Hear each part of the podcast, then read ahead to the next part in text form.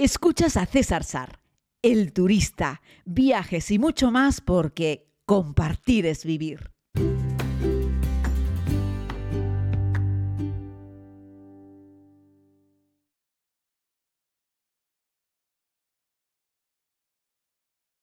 a todos y a todas, querida comunidad. Les hablo desde la isla de Ellis. En esta ocasión vuelvo a estar sin el micrófono. Estoy con los auriculares porque, bueno, prefiero entregarles el podcast eh, en cualquier ratito en el que tenga un tiempo que, que esperar a llegar al hotel, que la verdad es que llego muy cansado. Isla de Ellis, en Manhattan, es decir, la isla de la Estatua de la Libertad y la isla de Ellis. De esto les hablaré mañana. Hoy les quiero hablar de lo que les dije que les iba a contar ayer, que era cómo disfrutamos de una actividad espectacular volando sobre la isla de Manhattan ayer en helicóptero. Es posiblemente la actividad más pro, la actividad más espectacular, la actividad más deseada por los turistas y posiblemente la más especial, todo hay que decirlo. Afortunadamente, bueno, es una actividad cara, pero no es tampoco tan impagable Estamos hablando de algo menos de 300 dólares, eso sí, por 10 minutitos de vuelo, pero les garantizo que es un espectáculo. Bueno, dicho así suena caro, la verdad, pero si lo comparas con lo que vale un vuelo en helicóptero en otros lugares, podríamos decir que, ahí está, es decir, no está más cara que en otros sitios, ¿no? Y es una actividad que yo recomiendo y que hemos incluido. Hablo un poco bajo porque me estoy quedando sin voz, es una actividad que yo recomiendo siempre y que hemos incluido en el programa, porque si no lo incluíamos y le decíamos a la gente, oye, puedes hacerlo por tu cuenta, luego la gente como que le da más reparo, le cuesta más rascarse el bolsillo. Lo incluimos en el viaje, en realidad ya todo el mundo lo ha pagado porque no lo regalan, claro, hay que comprar los tickets, pero lo incluíamos en el viaje, en el precio total del viaje, porque sabíamos que era una experiencia fantástica. Así es que el 100% de los amigos y las amigas que están aquí, somos 13 conmigo, eh, están encantadísimos con, la experiencia. Se bajaron del helicóptero dando saltos de alegría, la adrenalina estaba por los aires. Esos son unos helicópteros muy modernos, muy buenos, muy panorámicos. Los cristales son cóncavos para permitir que te asomes y veas hacia abajo, para permitir que puedas colocar tu cámara de fotos o tu teléfono móvil y no te salgan reflejos en el cristal. Y, y nada, sale de la zona sur, de la zona cercana al Battery Park y continúa sube por la orilla, eh, a ver, la orilla oeste de Manhattan, que la verdad es que la que te ofrece una mejor vista, sobre todo por la mañana, que pillas eh, el sol eh, todavía dándole directamente a la fachada de los edificios. El sol sale por el este, se pone por el oeste y claro, nosotros eh, volando por, hacia, hacia, por este lado encontramos una imagen muy bonita del skyline de la ciudad de Nueva York. ¿no? Y es algo que yo recomiendo a todo el mundo porque merece mucho la pena. Así es que el vuelo en helicóptero por la mañana está sensacional ¿no? para, para hacerlo. Mm, desciendes de nuevo por la misma orilla, lo que permite que los pasajeros que van sentados en un lado y que al subir no lo vieron bien, al bajar lo puedan ver perfectamente. Así es que todo el mundo en el helicóptero va a poder disfrutar de las mismas vistas, ya sea al subir como al bajar. En cualquier caso, el helicóptero está lleno de cristales y vaya sentado donde vaya sentado se ve perfectamente, ¿vale? Eh, la elección de los asientos, en este era un helicóptero para seis pasajeros más el piloto, eh, la determina la empresa de helicópteros en función de los pesos. Ellos intentan compensar los pesos en el helicóptero, que es algo muy importante. Una de las alegrías que me llevé ayer es que me encontré a José, la misma persona que me dio servicio a mí en el vuelo que filmé para la segunda temporada de la serie, que lo hice con la misma empresa de helicópteros, Eli Helicopters, Eli New York, Eli Helicopters, que tienen base no solamente aquí en Manhattan, sino tienen otra base un poco más lejos, cerca del aeropuerto de Newark, ¿no? El vuelo desde Newark es más barato porque tienes que tomar una hora y pico de transporte para llegar allí eso sí, luego el vuelo dura más porque tienen que atravesar todo ese, todo ese espacio, toda esa, toda esa tierra hasta llegar a Manhattan para hacer luego el mismo vuelo, básicamente el mismo vuelo que hemos hecho nosotros ayer. Nosotros ayer hemos cogido de todas las opciones el vuelo corto, el de 10 minutos, 10, 12 minutos. Y de verdad créanme que si es la primera vez que te montas en un helicóptero, si es la primera vez que ves Manhattan desde el aire, es suficiente. O sea, no necesitas gastarte más dinero no necesitas eh, más tiempo arriba que ese. Porque como despega directamente del Battery Park, en cuanto el helicóptero queda en el aire, ya tienes vistas. Es decir, ya estás viendo los rascacielos. O sea, no tienes que llegar a ningún sitio, ya estás en el lugar, ¿no? Así es que disfrutas de la experiencia desde que el aeropuerto, desde que el, helicóptero levanta hasta que el, hasta que el helicóptero toma, estás disfrutando de la, de la experiencia, ¿no? Y eso es algo eh, fantástico, por eso tienen tanto éxito las empresas que operan desde esta helisuperficie que está en el downtown. Por cierto, me recuerdo estar aquí en New York y ver como 50 coches de policía llegando a esa a esa a ese helipuerto del downtown en un paseo dando pasando por el puente de Brooklyn hace unos años eh, y me encontrar vamos un montón un avión especial sobre un helicóptero especial sobrevolando y tres helicópteros militares y resulta que iban a buscar a Donald Trump que llegaron una comitiva de coches oficiales rodeado ya les digo de un montón de coches de policía y el presidente de los Estados Unidos se metió en uno de los tres helicópteros y despegaron, ¿no? Y mm, fue muy curioso, ¿no? La verdad es que sí. Así es que aquí se montan unas tanganeras enormes cada vez que eso viene el presidente de turno o cualquier cosa. Sobre todo porque el anterior presidente de los Estados Unidos es, es neoyorquino. Entonces, claro, pasaba mucho por la ciudad y cada vez que el presidente está en una ciudad, pues todo es un pequeño caos. Aunque bueno, en Nueva York están muy acostumbrados a esto porque además son la sede de las Naciones Unidas y están muy acostumbrados a recibir a jefes de Estado, no solo al presidente de los Estados Unidos, sino a otros muchos presidentes o primeros ministros de diferentes lugares del mundo, ¿no? Y siempre con éxito, nunca han tenido ningún problema importante, ¿no? Bueno, si hay ruido, es que acaba de llegar un montón de gente al salón principal de la isla de Ellis, ¿no?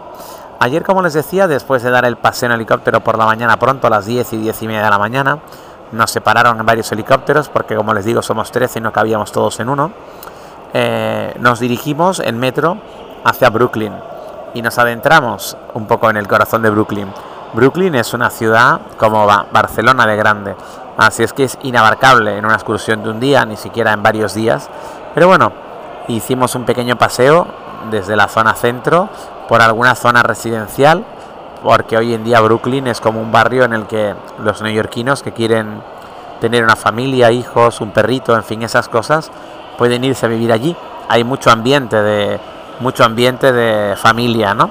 Hay mucho barrio, tiendas de, de comida, en fin, que no es la locura de Manhattan con todos los turistas y todas las tiendas.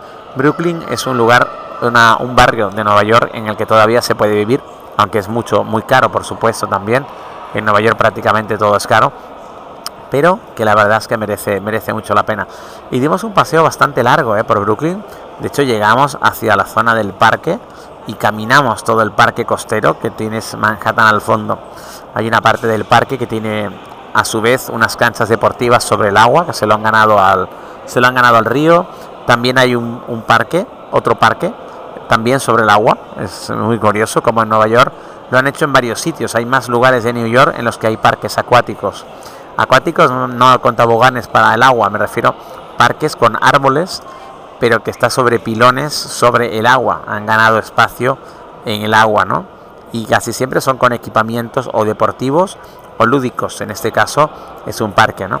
Y pudimos ver familias ayer en las barbacoas públicas, ¿sí? En Nueva York hay barbacoas públicas Tú solo tienes que comprar el carbón y ponerlo y llevas la carne o lo que quieras y lo preparas allí y lo asas. Y entonces te pones a hacer allí tu barbacoa. Hay mesas, hay puntos de agua y montas allí una pequeña fiesta con la familia o con los amigos y lo que tienes enfrente es Manhattan directamente, ¿no? Así es que esto también es un es un espectáculo, es una, una maravilla, es una calidad de vida fantástico. Ayer hacía calor también, ¿eh? Hoy también hace calor, pero es dentro de lo soportable, pero Caminamos tanto ayer por Brooklyn que el grupo acabó bastante cansado. Y como les digo, continuamos ese paseo por Brooklyn, por la costa, por la zona del parque, hasta llegar a los pies de, eh, del puente, ¿no? Y ahí fue cuando nos fuimos a comer a Julias.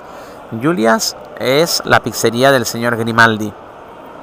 Grimaldi es un italiano muy famoso, era un italiano muy famoso, eh, que montó una pizzería de muchísimo éxito, pero un éxito increíble y una fama maravillosa, ¿no? Y por una serie de problemas, de circunstancias, acabó vendiendo la pizzería. La pizzería se llamaba como su apellido, Grimaldis, ¿no? Y la gente que lo cogió, pues siguió explotándola y era una pizzería que tenía una fama, como ya les digo, había cola, una cola infinita de gente para comer en Grimaldis. Entonces el señor Grimaldis, unos años más tarde, perdón, el señor Grimaldi unos años más tarde volvió de nuevo al negocio y montó Julias, una nueva pizzería, la montó al lado de Grimaldis, ¿no? Y la verdad es que siguió haciendo las mismas pizzas, igual de ricas que siempre, con su receta original. Así es que si lo que quieres es visitar la pizzería histórica, vete a Grimaldis. Pero si lo que quieres es comer una buena pizza, con la receta y bajo la propiedad de la familia Grimaldi, vete a Julias, ¿vale? Así es que bueno, hoy en día en la puerta de Julias, eh, de Grimaldi, perdón, hay mucha cola. Y en la puerta de Julias también. Pero yo creo que merece más la pena comerla en Julias. A mí me gustan más. Es la receta original en realidad. Porque son los, los que hicieron famoso Grimaldis que luego lo vendieron, montaron Julias, es la misma familia, ¿no? Así es que cuando entras en Julias ves un montón de fotos del señor Grimaldi con personas tan relevantes como Frank Sinatra, Así es que bueno, no deja de ser muy curioso y se come muy muy muy bien. Después cruzamos y nos fuimos a comer el tradicional Brooklyn Ice Cream, que tiene solo cinco sabores y los cinco están buenos. Da igual cuál elijas. Yo pedí uno de fresa y vainilla con uno de nueces de pecan. Estaba espectacular, amigos, espectacular. Y después de haber repuesto tantas energías, haber repuesto energía después de haber quemado tanto durante el paseo por el barrio de Brooklyn, subimos a lo alto del puente de Brooklyn y cruzamos entero el puente de Brooklyn a pie. Muy bonito. Recomendación cruzarlo por la tarde, que le da una luz de costado precioso al barrio de Manhattan. Y el puente de Brooklyn, ya saben que yo recomiendo cruzarlo de Brooklyn a Manhattan, no de Manhattan a Brooklyn, ¿vale? Porque el skyline bonito es el de Manhattan. También hay skyline en Brooklyn pero me parece que el más espectacular es el skyline de Manhattan. Por eso es mejor tenerlo de frente que tenerlo de espaldas, ¿vale? Así es que ya saben, yo recomiendo cruzarlo por la tarde y cruzar de Brooklyn a Manhattan. Háganme caso. Luego llegas allí al parque, que está al lado del City Hall, sobre todo al lado del antiguo ayuntamiento, y cogimos un metro para volver a Times Square, a la zona de nuestro hotel. Las personas más mayores del grupo ya estaban muy cansadas. Ayer caminamos, no sé, mucho, pero muchísimo, ¿eh? 20 kilómetros seguro o más y estaban cansadas. Algunos cuantos, después de pasar un momentito por el hotel para cambiarnos y asearnos un poquito, salimos de nuevo, fuimos a una tiendecita a comprar un poke, ya saben, esto que es tan sano, que es una base de arroz, de arriba le ponen, por ejemplo, salmón o le ponen atún y le ponen unas cuantas verduras, está muy bueno. Cogimos un poke para llevar, un takeaway, y nos sentamos directamente en Times Square, en las famosas escaleras rojas. A veces esos planes sencillos son fantásticos, sí. Cenamos en la calle, en el suelo. Bueno, cenamos en los escalones rojos, en las escaleras rojas. Muchos turistas se sientan ahí para observar Times Square. Estábamos rodeados por toda esa cantidad enorme de pantallas iluminadas que hay y comimos muy bien, muy a gusto, viendo a miles y miles de personas ir de un lado a otro en el corazón, en el lugar más visitado de todo New York, el lugar más visitado de todo Estados Unidos, que es Times Square, ¿no? Y de ahí nos fuimos al hotel a dormir y con eso terminamos el día. Como verán, fue un día muy completo, ¿eh? porque helicóptero, un gran paseo por el barrio de Brooklyn, comer en Julias, comerse un helado, cruzar todo el puente y terminar la noche en Times Square cenando un poco sentado en las escaleras, me parece un plan sensacional. Hoy también estamos haciendo un plan increíble, pero esto si me permiten, se los contaré mañana.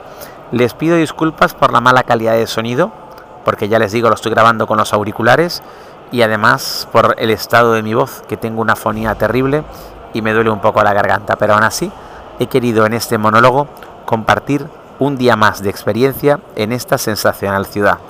Pasión por los miércoles, pasión por los viajes, pasión por New York.